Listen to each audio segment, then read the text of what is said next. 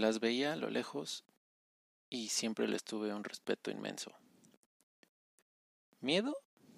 Un poco. Porque a pesar de todo lo que las rodea, nunca las sentí realmente peligrosas. Hasta que un día el pequeño Jonathan, bueno, es un decir, de unos 11 años, se subió a una por vez primera sin saber realmente cuál sería el resultado final de su experiencia. Pasaron alrededor de dos minutos y al terminar el trayecto mi expresión fue, quiero hacerlo de nuevo, sí.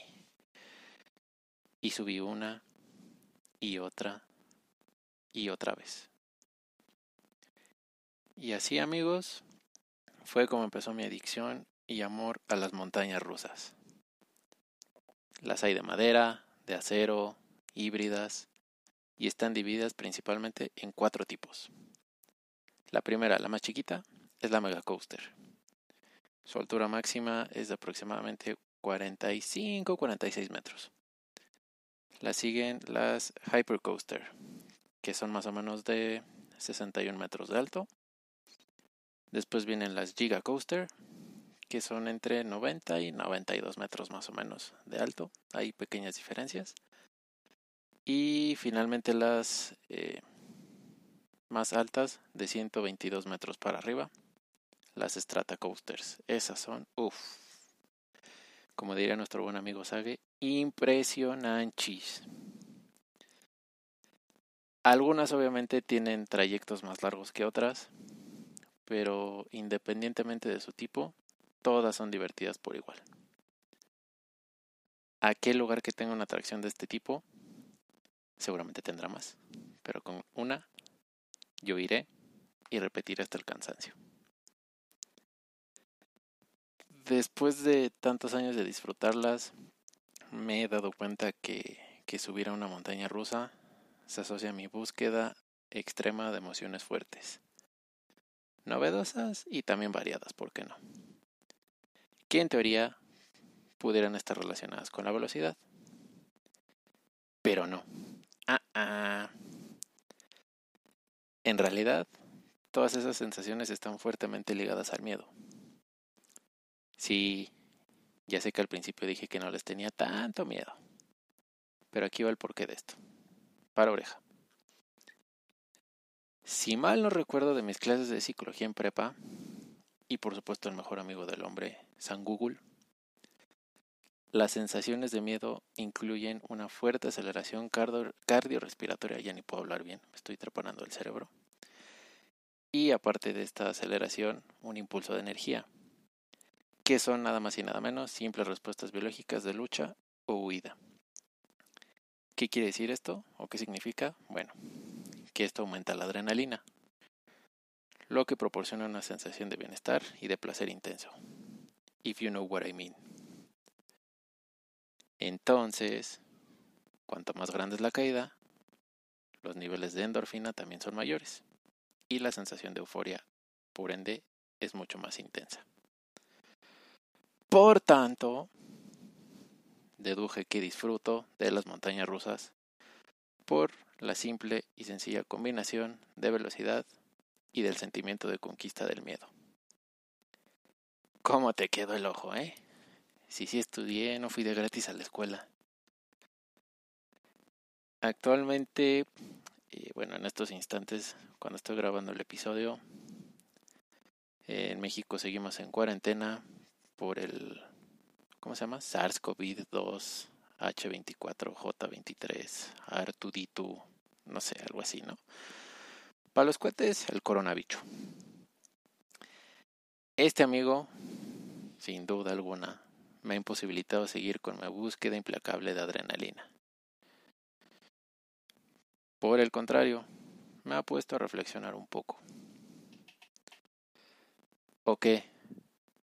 ¿Nunca te has sentido como alguien que puede ser extremadamente divertido y gracioso, pero al mismo tiempo odioso y rabioso?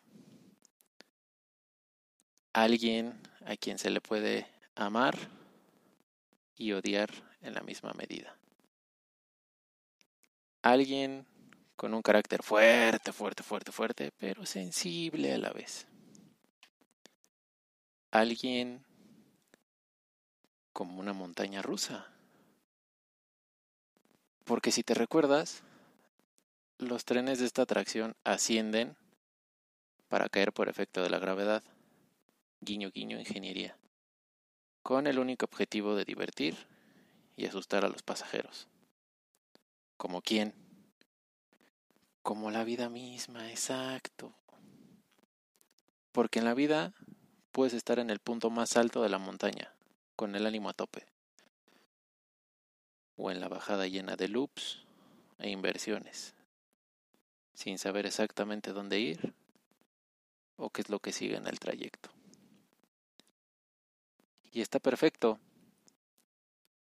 porque siempre debemos estar expectantes por todo lo nuevo y por todo lo desconocido.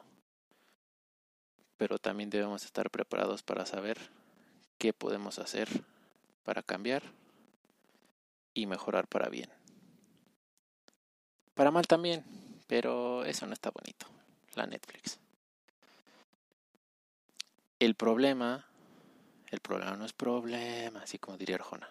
Ya, perdón, estoy divagando mucho. El problema empieza cuando, en vez de comprender la función de las emociones, dejamos que nos desborden y tengan cierta posesión nuestra. Nos dejamos llevar por ellas sin ningún control, pues. No desarrollamos nuestra gestión emocional y esto convierte nuestra vida en una montaña rusa que no nos beneficia en absoluto. La razón, eh, no lo sé, no, sí lo sé, que hemos tenido bajadas que son muy marcadas y pequeñas subidas que no las compensan, porque solo nos permitan sobrevivir en ese instante. Pero ese no es todo el recorrido, ni mucho menos ya sea por temor, por experimentar o simplemente por la aventura de subirnos, tú vas a decidir a qué montaña rusa en este parque de diversiones llamado vida te vas a subir. Pero ten presente una pequeña cosita,